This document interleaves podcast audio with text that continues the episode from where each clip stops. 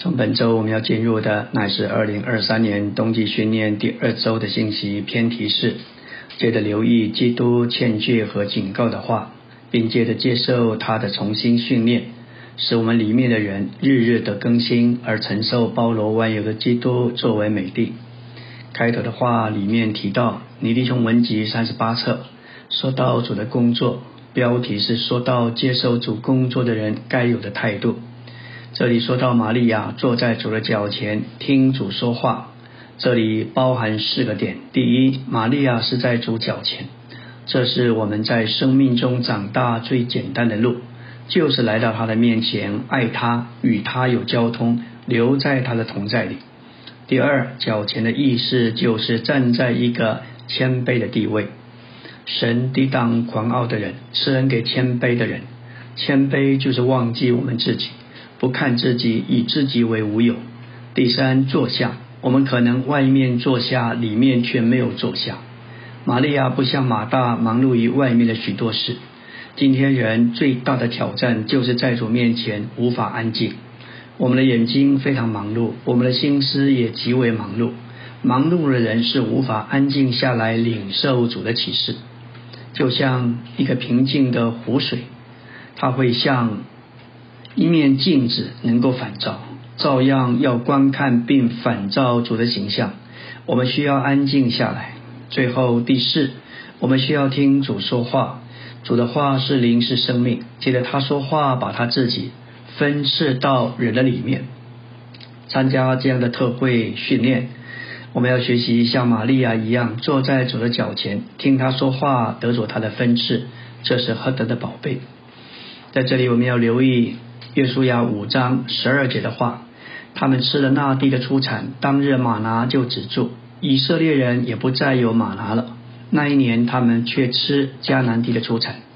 当他们吃了那地的出产，马拿就止住。他们在旷野四十年，每一天都是吃从天上降下来的马拿。他们不需要劳苦，他们所需要的就是早起，在日头出来之前，从帐篷出去拾取马拿。但是当他们吃了那地的出产，当日马拿就止住。从那时候起，他们就必须在他们所得的份上，需要劳苦经营。注解说到以色列人在他们对神救恩的经历里，在吃的事上经过三个阶段。第一个阶段，当以色列人在埃及，接着吃埃及的食物，表征属世的食物，被构成为属世的人；也接着第一个阶段，在埃及吃羊羔。使他们得着加力，有力量走出埃及，而从预表世界的埃及分别出来。第二个阶段，也就是在旷野吃玛拿，这是他们被属天的元素数值重新构成为神属天的子民。虽然他们人从埃及出来，但是里面内里的构成仍然属埃及，所以主需要重新构成他们，就是要借着四十年降下的玛拿。感谢主，作为属天的玛拿构成他们，使他们成为属天的子民。但他们在旷野，在那里常常抱怨、厌烦这个淡薄的食物，每天都是一样的玛拿。他们要吃葱蒜黄瓜，有味道的食物，这是他们所要的。感谢主，神降下玛拿，就是要把他们构成为属天的子民。第三个阶段，他们在美地上吃丰富的出产，这使他们进一步被构成为得胜的子民。以色列人必须在所得的份上，这个土地上劳苦经营，为的是得着丰富的出产与富裕。这个享受美地的丰富，使他们胜过属灵的仇敌，征服迦南各族，建立神的国，并建立神的殿，做神在地上的彰显。到目的大典，说到神呼召以色列人的目标，乃是为要他们进入美地，享受那地的丰富，建立神的国，成为神在地上的彰显。所有的以色列人虽然都借着逾越节蒙救赎，脱离埃及，被带到神的山，领受了帐幕的启示，但因着他们的恶行和不幸，几乎全数失败并倒闭在旷野，无法达到神呼召的目标。这表征，我们虽然借着基督蒙了救赎，也脱离到撒旦的辖制，被带到神经纶的启示中，仍有可能无法达到神呼召的目标，也就是进入并具有美地。唯有加勒和约书亚，他们达到目标，进入美地。我们新约信徒要像他们一样，向着标杆竭力追求，要得到赏奖赏。这对所有新约的信徒，实在是何等严肃的警告！我们看窥探美地十二个探子中的十个，他们凭着眼见说到那地的人是巨人，而且居住的诚意是坚固高大。他们上去恐怕成为他们吞吃的食物。希伯来三章十二节说到，这是不幸的恶心，就是被那恶者占有的心。一个满了性的心，该是我不能进入那地，但是你能，他能。感谢主，在我们里面的比那在世界上的更大。我们自己凭着自己无法做到，但是基督做得到，而他就在我们里面。我们必须对他复活的大能有信心。神能够极其聪明的成就一切，超过我们所求所想。感谢主，但愿我们都跟从加勒和约书亚的榜样，他们蛮有信心。他们告诉百姓：“我们立刻上去得那地，因为我们足能得胜。”我们应当警醒，应当以祷告来抵挡这不幸的恶心。感谢主，我们以凭自己的力量。绝对不可能达到那美地，只有靠复活的大能才行。这个能力今天就在我们里面，这个能力继续不断的借着内住的圣灵传输注入到我们里面。阿门。今天我们来到第二周周围的晨星，说到民数记十四章九节，摩西打发去窥探那地的十二人中有十个带来恶性，是以色列人发了怨言，并背叛耶和华。他们是看那地的居民身量高大、诚意坚固宽大，看自己就像蚱蜢一样。他们的眼睛所看见的就是他们眼前的难处。你如果一直看难处，当然你就没有办法。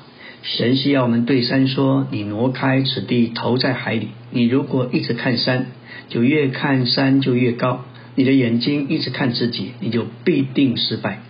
如果神要拯救你，神要救你的眼睛，不是看你自己，而是仰望他的应许。加勒和约书亚对全会众说：“只是你们不可背叛耶和华，不要怕那地的居民，就是亚纳人，因为他们是我们的食物。食物就是你所吃的东西，食物是叫你吃下去，叫你能够增加力量，更有力量。圣经启示我们可吃三种食物。”马太四章四节，耶稣说：“人活着不是单靠食物，乃是靠神口里所出的一切话。”这里的话指明主耶稣取用圣圣经上神的话做他食物，并靠此而活。约翰四章三十四节，耶稣说：“我的食物就是实行差我来者的旨意，做成他的供。”民数记十四章九节，约书亚和加勒对全会众说：“只是你们不可背叛耶和华。”也不要怕那地的民，因为他们是我们的食物。这里亚纳人代表我们，为的是教会的建造所遭遇到的环境难处艰难。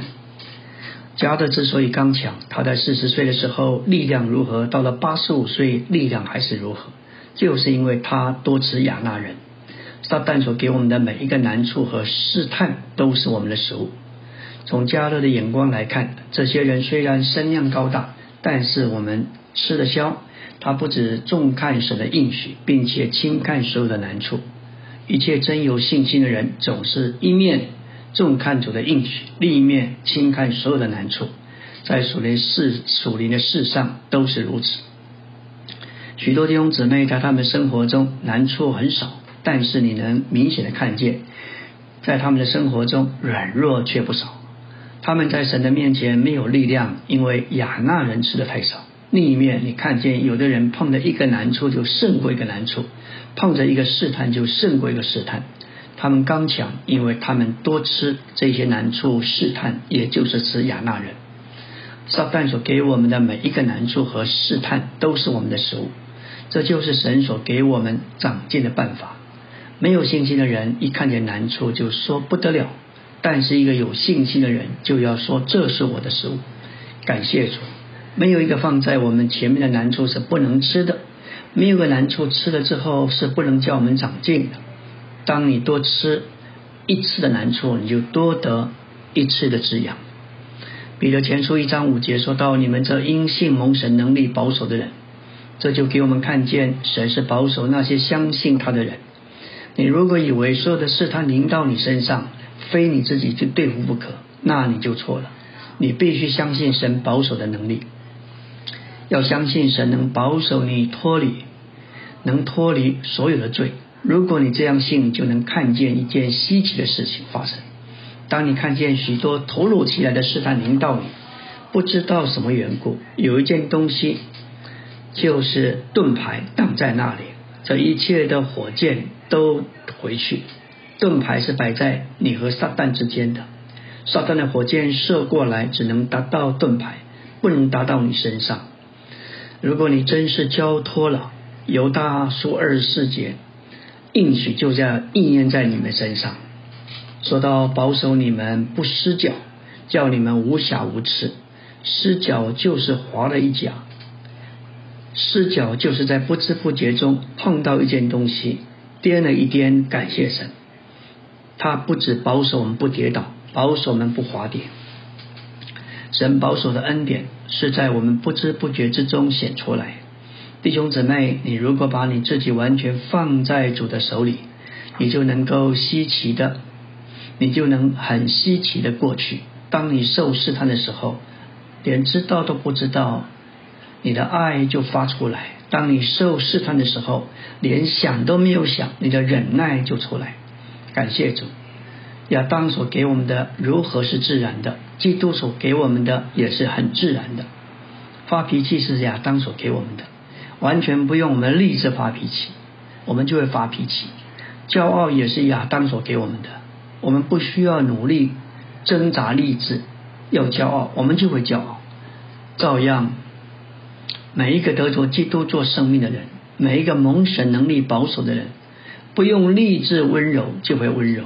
不用立志谦卑，也就会谦卑。亚当所给我们的一切，是在不知不觉中发出来；照样，基督所给我们的一切，也能在不知不觉之中发出来。主所给我们的，不需要你自己去做出来，只要你相信他的应许，把自己完全交在他的手里就好了。这样，主要保守你，从今天直到他来的日子，他要保守你。达到完全无可指责的地步。阿门。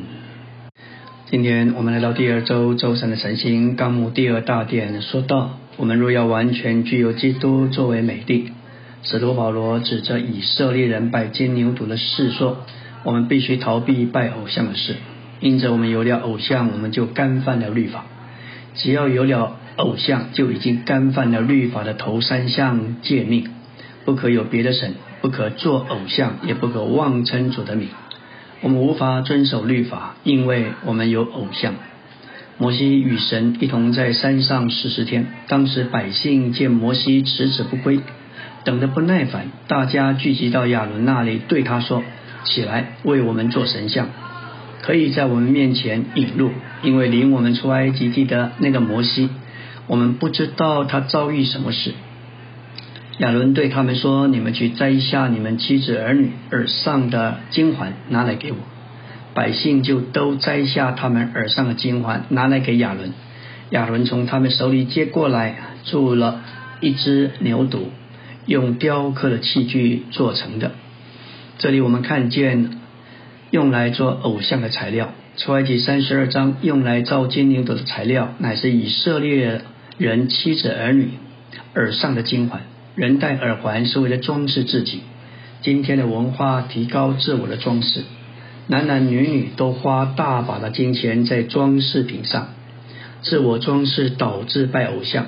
因这缘故，在出埃及三十三章五到六节，主在装饰事上吩咐以色列人。耶和华对摩西说：“你告诉以色列人。”你们是应着景象的百姓，我只要片时在你们中间同你们上去，必会灭绝你们。现在你们要把身上的装饰脱下来，我好知道怎样待你们。因此，以色列人从往西乃山，西乃山以后，就把身上的装饰摘除的干净。以色列人铸造金牛犊的偶像以前，偶像已经以不同的形态、以自我装饰的形态存在他们中间。以色列人的妻子、儿女耳上戴的金环，为了装饰自己。这里我们看见一个原则：自我装饰是偶像的初步形式。金子成为牛犊之前，已经以自我装饰的拜偶像形式存在。在神看，自我装饰就是拜偶像。在美国有形的偶像庙不多，然而这个国家另有一个偶像，就是自我装饰的偶像。今天在美国人中间，自我装饰非常流行。在未开发的国家，虽然他们庙里有木头、石头的偶像，但人们没有那么多自我的装饰。反之，活在现代科学文明里的人，没有那样的偶像，但他们却有自我装饰的偶像。在家里、办公室里、在学校，自我装饰的偶像几乎随处可见。我们看见撒旦篡夺神的礼物，与拜偶像有关的另一个原则，乃是撒旦篡夺了神所赐给我们的，要造成浪费。在出埃及三十二章，以色列人浪费许多神所赐给他们的金子。以色列人出埃及之前，神使埃及人。把金子和其他的宝物给以色列人，这金子是要用来建造帐幕的，帐幕需要大量的金子来包裹的树板。神奇败了埃及人，他们就把金子给了以色列。这金子是用来造神的居所。以前撒旦就进来篡夺了金子，用来制造成为偶像。事实上，在造金牛犊之前，撒旦已经篡夺了金子。好用金子来打造成耳环。如果以色列的爱主，他们绝不会浪费金子，用金子打成耳环。反之，他们会把金子保留、保存起来，为了帐目的建造使用。三十五章，百姓奉命要献上金子和其他材料，为了建造神的帐幕，为了神的居所，献上了头一样东西就是金子。但在三十二章，花了好多金子来铸造一只金牛犊。神赐给我们许多东西，不是要我们装饰自己，而是要我们敬拜神并荣耀他。但是，当我们用这些东西来敬拜神、荣耀神之前，仇敌却设法进来篡夺神所赐给我们的，把它耗尽。这就是拜偶像的第二个原则。我们看见百姓他们造了一只只牛犊，牛犊不是为了劳苦，而是为了享受。尤其是为着食用吃的，在旧约和新约里，牛犊都是用来喂养客人的。创世纪十八章，亚伯拉罕为客人预备一只肥牛犊；路加十五章的比喻里，浪子回家时，父亲把肥牛犊宰了，所以肥牛犊是表征享受。出埃及三十二章，那些装饰自己的人都喜欢享受，享受成为他们的偶像。照样，今天。许多人敬拜金牛犊，也就是说，他们敬拜他们的享受。这样来解释牛犊的意义，可由三十二章六节得到证实。这里说到次日清早，百姓起来献燔祭和平安祭，坐下吃喝，起来玩耍。金牛犊造好以后，百姓就吃喝玩耍。今天许多美国人到了周末，只关心吃喝与运动。照十八节来看，摩西听见歌唱的声音，师姐说这些看见牛犊，又看见人跳舞，随着吃喝运动，百姓歌唱跳舞，这都是在金牛犊面前进行的。这里的图画指明，牛犊是表征享受，而且以色列人就在敬拜他们所享受的。阿门。今天我们来到第二周周四的晨星，继续来说到拜偶像乃是假装敬拜真神。这里还有另外一个原则：拜偶像就是装假。凡是拜偶像的人，都是假装敬拜真神。这里说，他们说以色列啊，这是领你出埃及的埃及地的神。五节说亚伦看见，就在牛牛犊面前足坦，而且宣告说明日要向耶和华守节。次日清早，百姓起来献燔祭和平安祭。祭物和敬拜的方式是正确的，但敬拜的对象错了。以色列人把敬拜的对象从真神转为偶像，他们在何烈山造了牛犊叩拜铸成的像，如此将他们的荣耀换为吃草的牛的像。耶和华本是他们的荣耀，但他们将他们的荣耀换为吃草的牛，可以想见是何等的庄稼。另外，拜偶像也是敬拜上的掺杂。我们看见许多基督徒敬拜牛犊，却以为是敬拜主耶稣、敬拜真神。事实上，他们所敬拜的乃是他们的享受。今天许多基督徒的敬拜是坐下吃喝，起来运动歌唱，绕着一种享受，绕着金牛犊跳舞。他们在西乃山下拜金牛犊，乃是一种的掺杂。他们以合适的祭物、正当的方式来拜金牛犊。仿佛牛犊是神一样，祭物没有错，方式没有错，敬拜的对象完全错了，这就是掺杂的意思。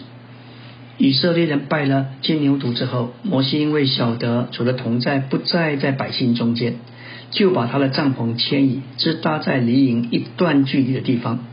他的帐篷成了神的帐篷，因为主的同在和说话都在那里。摩西迁移他的帐篷，远离。偶像的影，足以他面对面说话，好像人与同伴说话一样。神与摩西乃是同伴，乃是同伙，他们同有一个事业，同为了一个权益。摩西与神是何等的亲密，并且他是照着且摸着神的心，在营外的帐篷与神同在。出埃及三十三章七节，摩西。素常将帐篷支搭在营外，离营却远。他称这帐篷为会幕。凡求问耶和华的，就到营外的会幕那里去。到了九节十节来看，主的荣耀就在会幕的门前。十一节说到耶和华与摩西面对面说话，好像人与同伴说话一样。凡要求，凡要求问主的以色列。就得到营外的会幕那里去。在这里，我们看见摩西非常老练，他懂得神照着他圣别的性情，不再留在百姓中间，因为营已经成为拜偶像的地方。因此，摩西将先前在营里的帐篷支搭在营外。这一个行动乃是照着神的心意。摩西懂得神的心，晓得他不能留在拜偶像的营里。这就是他将帐篷迁移到营外的原因。然后，这个帐篷成了神的帐篷。帐幕还没有建造起来，摩西的帐篷就成了神与百姓相会的会幕。摩西进会幕的时候，云柱降下来，立在会幕的门前。耶和华便与摩西说话。百姓若要求问神，就必须到摩西的帐篷那里去。感谢主，摩西在营外的帐篷乃是一个预表。希伯来十三章十二到十三节有这个预表的应验。耶稣要用自己的血叫百姓成圣，也就在城门外受苦。这样，我们也当初到营外救了他去，忍受他所受的凌辱。主乃是在耶路撒冷城外被钉在十字架上，神的百姓弃绝了这位神所差遣者，其实他是神的儿子。以色列人却在城外将他钉在十字架上。希伯来十三章十三节说到：“我们要出到营外救了去他去。”营是表征人的组织。今天组织的基督教就是一个营，这个营成为敬拜偶像的。主不愿留在这样一个拜偶像的营里，因为他已经从营里出来，所以凡寻求主的，就必须出到营外救了他去。我们需要救，我们需要去救这一位被拜偶像的宗教所弃绝的主。我们需要离开拜偶像的营，去救那位被弃绝者。这是我们必须跟随的载路。摩西在这里所行动的、所造的、所行的，都是照着神的心意。感谢主，他照着神的心意为以色列人做了挽回祭。并且照着神的心意，将他的帐篷迁到营外。因此，摩西有立场为神的同在和荣耀与神之间讨价还价。摩西将他的帐篷支搭在营外之后，神的荣耀就在会幕的门前，不在营里。这指明神的同在是在摩西的帐篷门口，不在营里。感谢主，这里我们看见一个严肃的功课，就是我们必须懂得神的心，像摩西一样，然后我们就会和摩西一样有神的同在。摩西有神的同在，但对以色列人来说，神的同在非常有限，因为他们远离了神的心意。感谢主，摩西是一个非常亲近神的人，他照着神的心意，完全有神同在的原因。我们必须晓得，唯有像摩西这样的人，才能做神的同伴，成为神的同伙。唯有这样的人，才能与神有共同的兴趣，被神用来执行他在地上的事业。阿门。今天我们来到第二周周五的晨星，要进入纲目第三大点。神界的摩西重新训练长期漂流后新一代的以色列人。预备他们进入神所应许的美地，承受这地为业。除了加勒与约书亚，第一代人都已故去，第二代预备好要进入并具有美地。我们要来说到以色列的历史。以色列的历史可分为三个段落。第一段乃是称为救恩的阶段。照着出埃及记，以色列人虽然是神的选民，但是却在堕落的光景，并在埃及的暴政之下。但他们得拯救，被带到神的山和神的居所。他们也接受神圣的供备，供应他们的需要。这包括属天的马拿，裂开磐石的活水。进入那地之后，他们就享受那地的丰富。第二段包括从建造圣殿以后的堕落，到一九六七年收复耶路撒冷之间的一切。第三段乃是指着千年果。要到主耶稣回来以后才开始。以色列人历史第一段、第二段乃是召会的预表。在神看来，以色列人和召会的历程乃是平行的。在以色列人历史的第一段，每件积极的事都预表基督或与基督有关的事。逾越节同无酵饼和苦菜都预表基督。红海是基督之死的预表，云是基督之灵的预表。同样，马拿被击打的磐石、活水以及帐幕同其器具和装备都是预表，但基督终极的预表、最大且包罗的预表乃是美帝。我们查考他们的历史这一段时，就会看见以色列人没有被击败，反之他们是得胜的。这鼓励我们不要因着今天的情形失望，我们必须信神是得胜的神，他有路完成他的定旨。说到以色列人从逾越节到进入美地有两代，第一代由出埃及的人所组成，第二代由进入美地的人所组成。这指明在我们信徒身上也有两代，第一代我们得救了，但我们要以第二代进入美地。第一代是指着我们的旧人，第二代是指着我们的新人。除了有一个灵的，除了另有一个灵的约书亚和加勒以外。第一代的人都死了，约书亚和加勒属于新的一代，不属于旧的一代，那就是他们经历双重的境的原因。第一次的境，他们是过红海；第二次他们要过约旦河。旧的一代经过红海，但过约旦河乃是新的一代。今天原则也是这样，我们受尽以后，我们的教会生活也许仍是混乱的。所以我们需要过约旦河。第一次的进没有实际了结以色列人，却埋葬了法老和埃及的军队，乃是在约旦河里的进埋葬了以色列人的十二支派，就是放在河底的十二个石头所表灯。在红海的第一次的进和约旦河第二次的进之间，以色列人在经历变化。这就是说，按属灵来说，这段时间以色列人被变化。不过，旧的一代倒闭在旷野，这对我们是警告；但新的一代产生就是变化。他们过约旦河之后，就成为强大的军队。我们若试想以色列的历史，就不会对自己失望；反之，我们会领悟。我们好比在旷野里经过变化过程的毛毛虫，不要失望，要从你的茧里敬拜主，我们都是经历神圣变化工作的毛毛虫。这工作越进展，我们越从我们的茧里头出来。我们在主的恢复里，需要在生命里长大。长大就是从茧里出来，从在生命里长大，也是消除旧的一代，并在我们的心思、情感、意志里的更新。这包含变化，变化是消除旧的一代，也就是旧人。穿上新的一代就是新人，这就是完全从茧里出来，并且得着释放，像蝴蝶一样。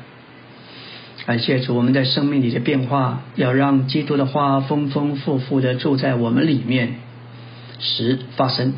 生命记里头，诸如律法、诫命、律例、典章以及判决这样的词，都是基督的同义词。我们该单单接受它，持守它，并紧连于它。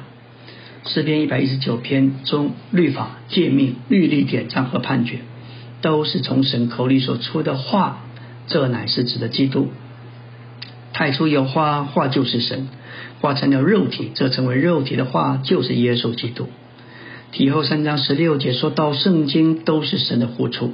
现在我们所需要吸入神所呼出的，当我们吸入神的话，这话进到我们里面，吸入的话成了那里。当我们对着人讲说，呼出我们里面从圣经呼出我们从圣经所吸入的，这就是话。这个所吸入那是话的基督，我们才能够履行神的要求。马太四章四节主引用生命记八章三节的话：人活着不是单靠食物，乃是靠神口里所出的一切话。这一切都是神口里所出的话。要作为神呼出的气，这一些都指的基督。因此，靠神口里所出的一切话活着，乃是靠基督活着。阿门。今天我们来到第二周周六的晨星，要进入纲目第四大点。神的重新训练，乃是他在九件事上对他百姓的嘱咐。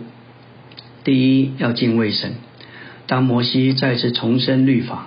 第一件事就是要以色列人敬畏神，敬畏神就是怕神，怕神伤心，怕神难过，怕神担忧，怕失去他的同在，怕失去今世失去主的笑脸，也怕来世失去主的赏赐。这是一种健康的敬畏，在这种健康的敬畏里，我们顺服神的权柄，也服从神代表的权柄。约瑟是一个敬畏神的人。无论遭遇到怎样的苦难，遭受多少的折磨，他仍然伏在神的管制的权下。这样的敬畏封住了撒旦的口，使撒旦无话可说。不敬畏神，乃是各种不法的源头。这是今天世代的光景。第二，要行在一切的道路上。神的道路就是神的法则，神的法则就是神做事的原则和根据。我们若能够掌握神做事的法则，就能在实行中找到蒙福的定律。以色列人因着只看见神的作为，却没有看见神的法则，便时常遭受神的击打与管教。他们一错再错，没有行走在神的道路上。神的法则连于他的所事。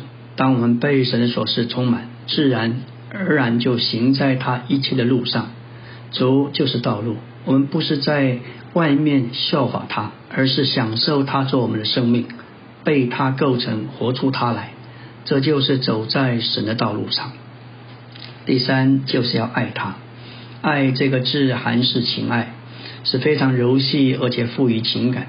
神自己设立爱的榜样，他追求我们，钟情于我们。神钟情于我们，说出神的情感是丰富的。他将他的大爱专注并倾注在我们身上。神如何钟情我们，我们也应当钟情于他，把我们所有的爱专特的摆在他身上，就像他爱我们一样。在爱的事上，神先爱我们，将他的爱注入到我们里面，使我们产生对他的爱，并用这样的爱爱神，并爱弟兄姊妹。若有爱，做一切的事就不费不觉得费力，即使出代价也觉得喜乐。在爱中所做的一切都是自然的，不需要人提醒或是积极，而是积极主动去做，这是该有的侍奉。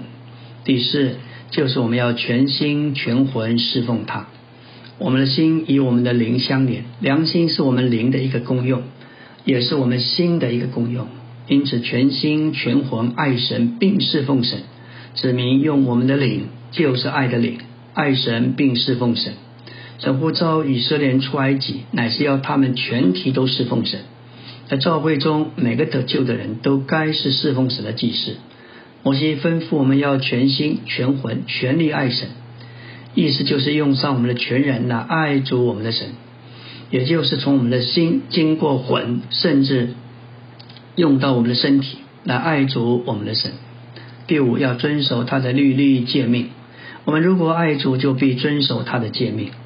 耶稣在约翰十四章二十三节说：“人若爱我，就必遵守我的话。”一个爱主的人，不止遵守神的话，更主动地去读神的话。